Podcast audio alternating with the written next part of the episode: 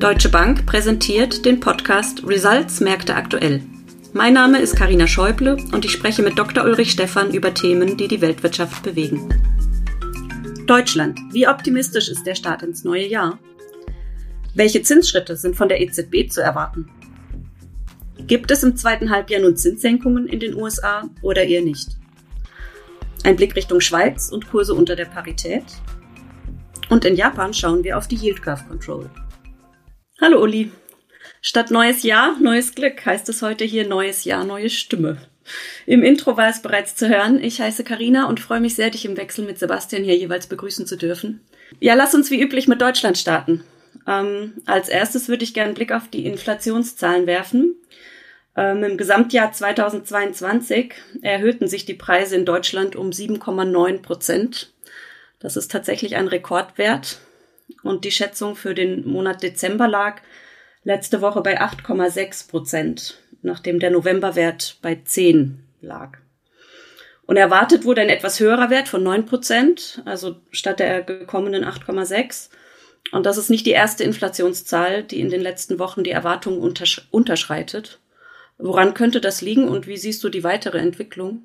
Ja, das ist äh, eine sehr gute Frage, wahrscheinlich auch eine der wichtigsten, die im Moment an den Kapitalmärkten diskutiert wird, weil davon natürlich die gesamte weitere Geldpolitik abhängt und damit verbunden dann eben auch die Diskussion, die zumindest unter Ökonomen geführt wird, ob und wie weit denn diese restriktive Geldpolitik äh, die Konjunktur insgesamt schwächen kann.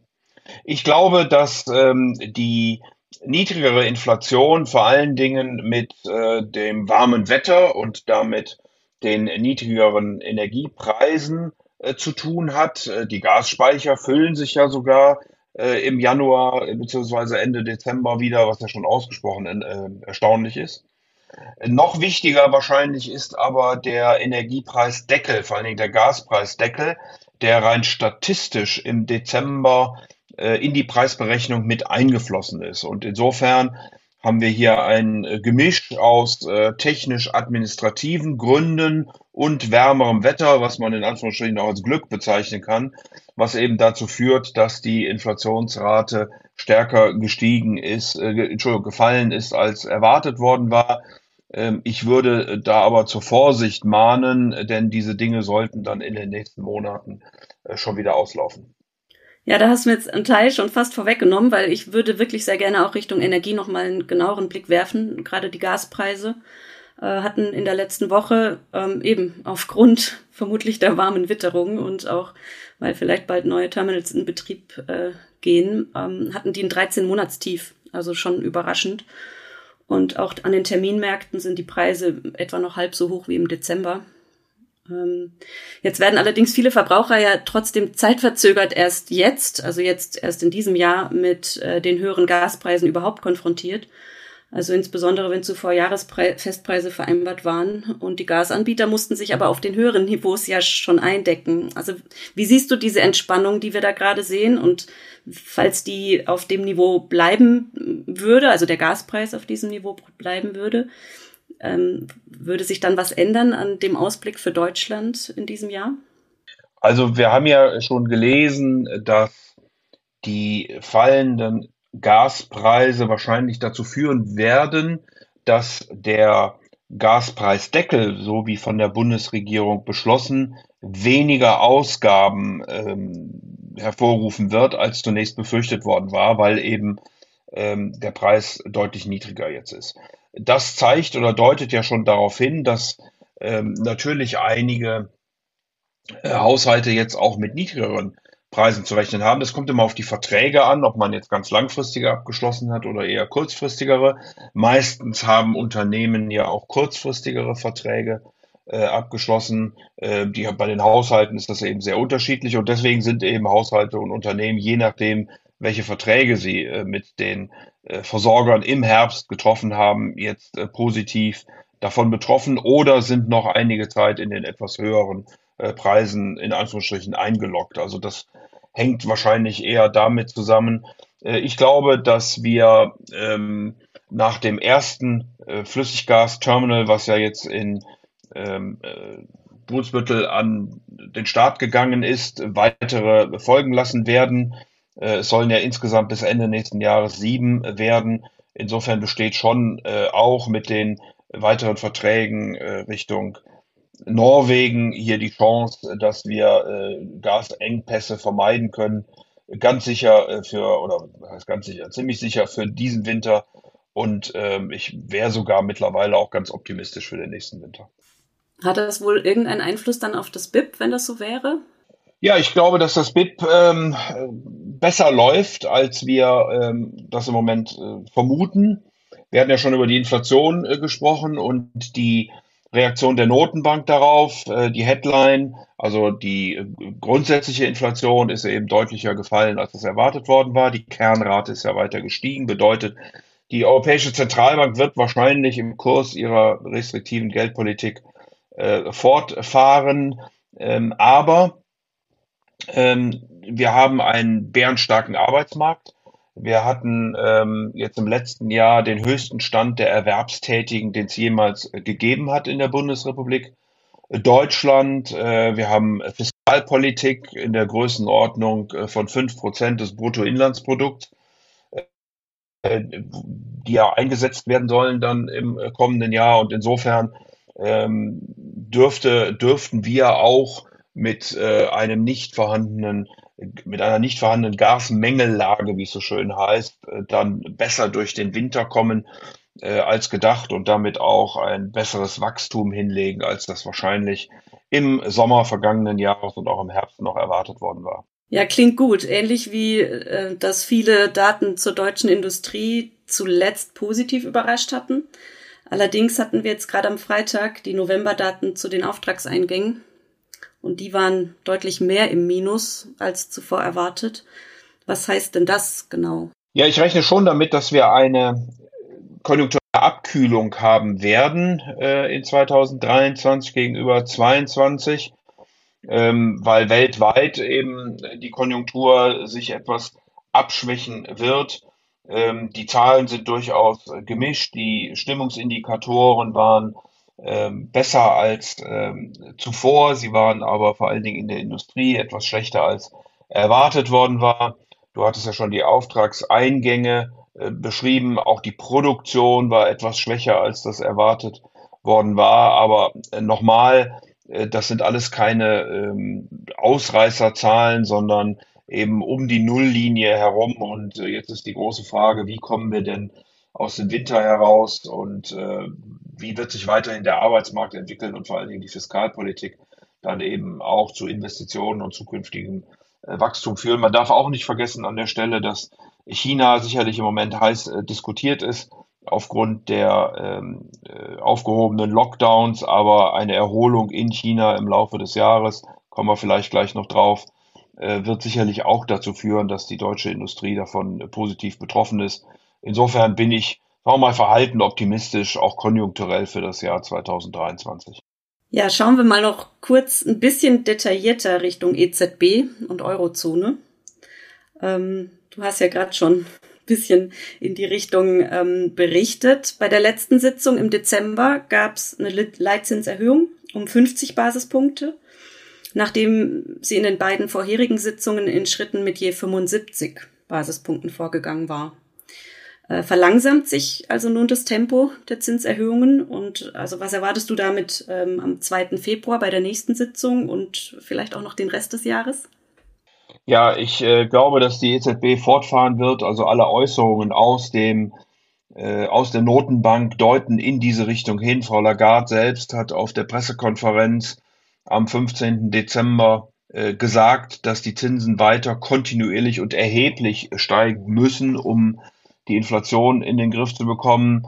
Ähm, die Europäische Zentralbank selbst hat eine Inflationserwartung von 6,3 Prozent für dieses Jahr und immer noch 3,4 Prozent für 2024 ins Schaufenster gehängt. Äh, vor dem Hintergrund kann man kaum hingehen und sagen, ähm, dass man äh, jetzt nicht weiter die Zinsen anhebt. Der Chefvolkswirt der Europäischen Zentralbank, Philip Lane, er hat auch immer wieder betont, dass die ähm, Reallöhne negativ gewesen sind in 2022 und jetzt ein gewisser Nachholbedarf besteht. der Markt preist im Moment in etwa dreieinhalb Prozent ein für den September 2023, ähm, also in etwa neun Monaten an äh, Deposit Rate. Ähm, dem würde ich mich in etwa anschließen. Äh, wir liegen im Moment offiziell bei einer Rate, die äh, so bei gut drei Prozent sind, aber wie gesagt, der Markt ist in Richtung dreieinhalb unterwegs. Irgendwo in dieser Richtung wird es wahrscheinlich dann auslaufen, aber da ist noch erhebliches für die EZB zu leisten. Okay, dann lass uns äh, mal über den Teich schwimmen in Richtung USA. Äh, nach den Midterms im November haben die Demokraten weiterhin die Mehrheit im Senat und die Republikaner allerdings die Mehrheit im Repräsentantenhaus. Jetzt scheinen sie aktuell aber höchst gespalten und konnten sich, also der gesamte, ähm, das gesamte Repräsentantenhaus konnte sich erst nach 15 Wahlgängen auf den Republikaner Kevin McCarthy als Sprecher einigen.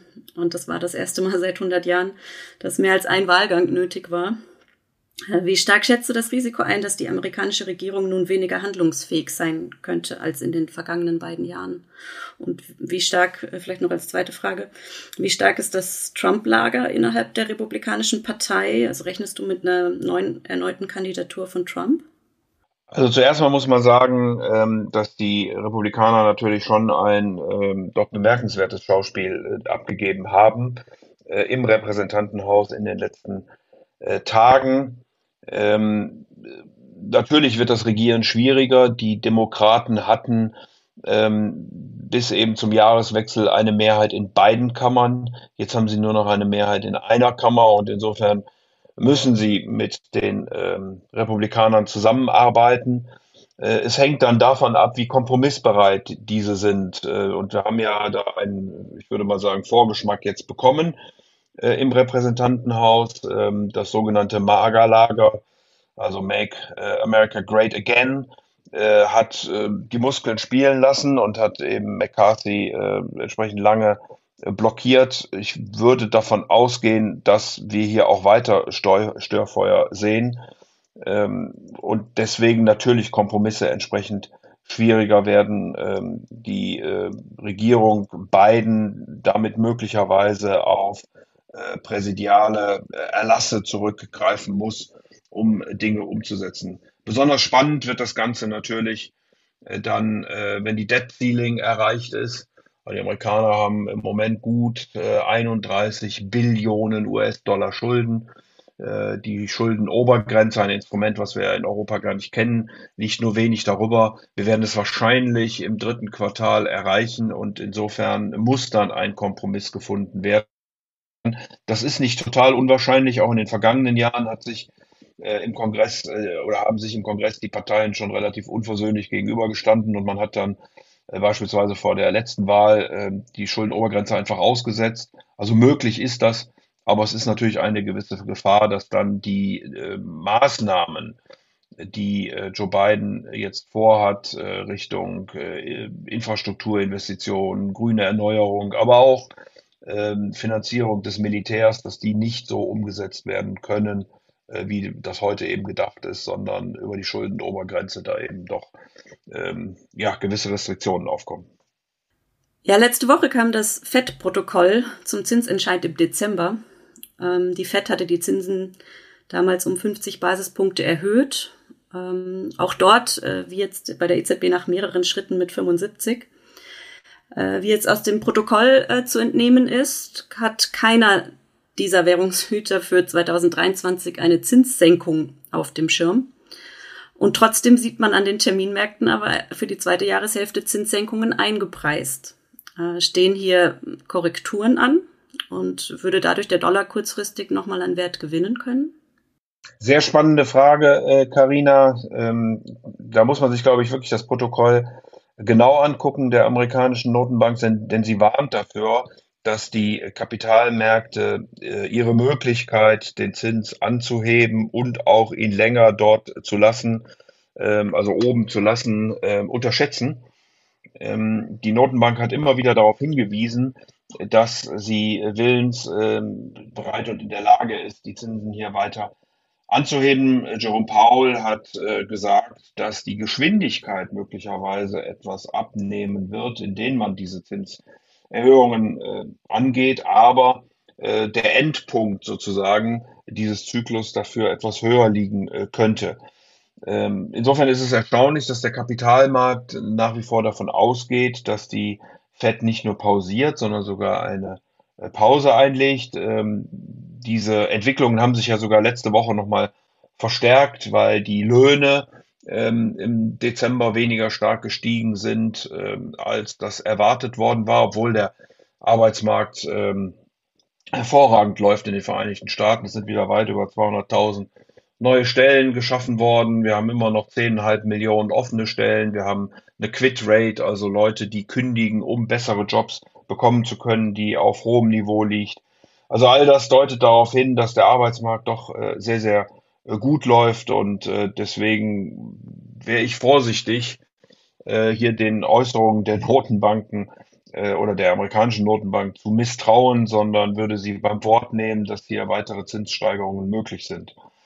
Ähm, was Euro-Dollar angeht, hängt es dann natürlich auch davon ab, wie die Europäische Zentralbank ähm, reagiert. Also ich bin schon bei dir, Ceteris Paribus würde eine weniger starke Zinserhöhung in den Vereinigten Staaten dazu führen, dass der Dollar äh, wahrscheinlich etwas, ähm, etwas äh, schwächer werden könnte. Ähm, aber ähm, wenn die Europäische Zentralbank äh, hier entsprechend äh, eingreift äh, und auch die Zinsen, dann haben wir vielleicht einen Patt äh, und der Dollar wird sich in etwa für die nächsten Wochen und Monate wahrscheinlich aber unter hohen Volatilitäten auf dem jetzigen Niveau einpendeln. Hohe Volatilitäten einfach deshalb, weil der Markt eben äh, ja jetzt schon seit Monaten diskutiert, wie denn die Geldpolitik weitergeht, ob die amerikanische Notenbank äh, die Konjunktur in eine Rezession hineinstoßen äh, wird, ob sie das wagt oder nicht wagt ähm, und ähm, davon abhängig dann eben den Dollarpreis. Und diese Diskussion werden wir wahrscheinlich noch einige Zeit haben. Ähm, deswegen, wie gesagt, ähm, glaube ich, dass wir seitwärts gehen werden, allerdings mit erheblichen Schwankungen. Ja, ich glaube auch, dass es spannend bleibt. Ähm, lass uns also mal Richtung China noch blicken. Du hast es vorhin schon erwähnt, äh, die Null-Covid-Politik, ähm, die ist zu einem jähen Ende gekommen. Und nun wird die Wirtschaft nicht mehr durch strenge Quarantänemaßnahmen, dafür aber durch hohe Infektionszahlen belastet. Ähm, welche Auswirkungen erwartest du durch diese hohen Infektionszahlen, also auch auf die globale Wirtschaft? Ähm, also die Infektionszahlen in China, aber was hat das für die globale Wirtschaft wohl zu bedeuten? Und ähm, werden wir in 2023 weiterhin unterbrochene Lieferketten haben? Also ich glaube das ehrlich gesagt nicht. Ähm, ich glaube, dass wir in China natürlich jetzt eine äh, Welle in den Infektionen sehen, die äh, wahrscheinlich auch noch über Chinese New Year gehen wird, äh, vom 22. Januar bis zum 5. Februar. Danach sollte die Welle dann langsam den Höhepunkt erreichen. Ich kann mir kaum vorstellen, dass China jetzt, nachdem es ja auch übers Wochenende wieder weitere Öffnungen bekannt gegeben hat, äh, wieder komplett zurückrudert. Also insofern äh, lässt man es offensichtlich jetzt zu, dass es eine gewisse Ansteckungswelle gibt, solange die ähm, äh, Todesraten nicht zu hoch sind. Äh, die Mobilität in China nimmt stark zu. Mal gucken, wie das dann über Chinese New Year geht. Und ich würde schon damit äh, oder davon ausgehen, dass spätestens nach dem Volkskongress dann im März, also mit dem zweiten Quartal, wieder deutlich Wachstumsimpulse einsetzen. Also kurzfristig ja, können Lieferketten dadurch nochmal betroffen sein, negativ. Äh, mittelfristig, und äh, da gucke ich also schon in das zweite Quartal hinein, äh, glaube ich, dass wir eher eine Erholung und ein deutlich stärkeres Wachstum in der Volksrepublik sehen werden. Ja, ich habe noch zwei Länder auf meinem Zettel stehen sozusagen. Das eine ist die Schweiz. Ähm, da also der, der, ich blicke mal ganz kurz auf den US-Dollar, weil der in 2022 unter anderem als sicherer Hafen an Wert gewonnen hat und gegen Ende des Jahres äh, Teile dieses Wertgewinns wieder hergegeben hat. Also zumindest wurde der Kursbewegung von unterhalb der Parität auf über die 1,05 äh, zugeschrieben, dass da weniger Risikopositionen im Dollar gehalten wurden oder gebraucht wurden. Und ähm, ich frage mich halt, ob da das dann nicht auch eine ähnliche Entwicklung beim Schweizer Franken ähm, hätte auslösen müssen. Also der seit jeher ja auch ein sicherer Hafen in Risikozeiten ist. Und wieso ist denn der Euro-Franken-Kurs noch unter der Parität? Also der äh, Franken äh, oder die Schweiz ist natürlich mal grundsätzlich vom Krisenherd Ukraine weniger weit weg und auch deutlich mehr betroffen, als das die Vereinigten Staaten sind. Aber äh, die Schweizerische Nationalbank hat den Zins äh, eben auch noch kurz vor Weihnachten um ein halbes Prozent auf jetzt ein Prozent angehoben. Die zehnjährigen Renditen liegen mittlerweile bei 1,3 Prozent. Das Ganze bei einer Inflation von 2,8 Prozent ist äh, immer noch negativ, aber doch eine relativ gesehen attraktivere Realrendite, als das in vielen anderen Regionen der Welt ist. Äh, und dazu ist eben die SNB nach wie vor an einer starken Schweizer Franken interessiert, weil ihr die Inflation von 2,8 Prozent immer noch zu hoch ist. Interveniert sie am Devisenmarkt. Man sieht das daran, dass die Devisenreserven eben immer wieder abschmelzen, dass ähm, die äh, SNB gerade einen Verlust von 131 Milliarden äh, Schweizer Franken in 2022 äh, gemeldet hat, also äh, verbunden mit diesen Deviseninterventionen. Und deswegen äh, könnte ich mir vorstellen, dass der Schweizer Franken eben im Moment auch noch unter der Parität verharren wird, solange eben die Schweiz Interesse daran hat, einen starken Schweizer Franken zu äh, gewährleisten, um ähm, der importierten Inflation vorzubeugen. Gut, ja dann blicken wir zuletzt äh, noch in Richtung Japan. Die Zentralbank dort ist eine der sehr wenigen, die bislang keine Zinserhöhung verkündet hat und deren Leitzins äh, immer noch bei minus 0,10 liegt. Dadurch hat sich die Zinsdifferenz zu vielen anderen Ländern in den letzten Monaten natürlich extrem erhöht, was den Yen auch durch Liquiditätsabflüsse sehr geschwächt hat. Ähm, kurz vor Weihnachten hat die Bank of Japan dann überraschend die erlaubte Schwankungsbreite für den zehnjährigen Zins, also diese Yield Curve Control, die sie da aussieht, hat sie erhöht von plus minus 0,25 um die Null auf plus minus 0,50 um die Null. Und ist dieser für Japan ungewöhnliche Schritt ein Auftakt für Leitzinserhöhungen? Also tatsächlich ist das wahrscheinlich der Fall. Der ähm, Yen hat äh, dramatisch danach an äh, Potenzial, an Kurs äh, gewonnen. Ähm, du hast völlig recht, der Leitzins liegt immer noch bei minus 0,1, aber diese faktische Aufgabe oder enge Aufgabe der Zinskurvensteuerung scheint doch äh, darauf hinzudeuten, dass die äh, japanische Notenbank äh, ihre doch extreme Geldpolitik langsam äh, aufgeben wird. Äh, wahrscheinlich hat sie auch ein Stück weit dem Markt nachgegeben, der schon seit äh, Monaten in diese Richtung drückt und immer wieder das Band eben testet. Man hält ja hier den zehnjährigen Zins bei 0% fest und lässt eben 0,25% auf beiden Seiten schwanken. Das hat man jetzt auf 0,5% ausgeweitet und die meisten Analysten rechnen damit, dass es im April nach dem Ausscheiden des jetzigen Notenbankgouverneurs Kuroda dann tatsächlich, also spätestens dann auch entsprechende äh, Zinsschritte geben wird, ähm, weil eben die Inflation in Japan äh, jetzt auch ähm, kommt diese Woche noch äh, die Zahl mit vier Prozent erwartet wird und deswegen eben auch die japanische Notenbank langsam aktiv äh, werden muss und das offensichtlich hier auch äh, bereit ist zu tun. Ja, danke, Uli, für diese spannenden Einblicke und an alle, die uns zuhören, danke fürs Einschalten. Bis zum nächsten Mal.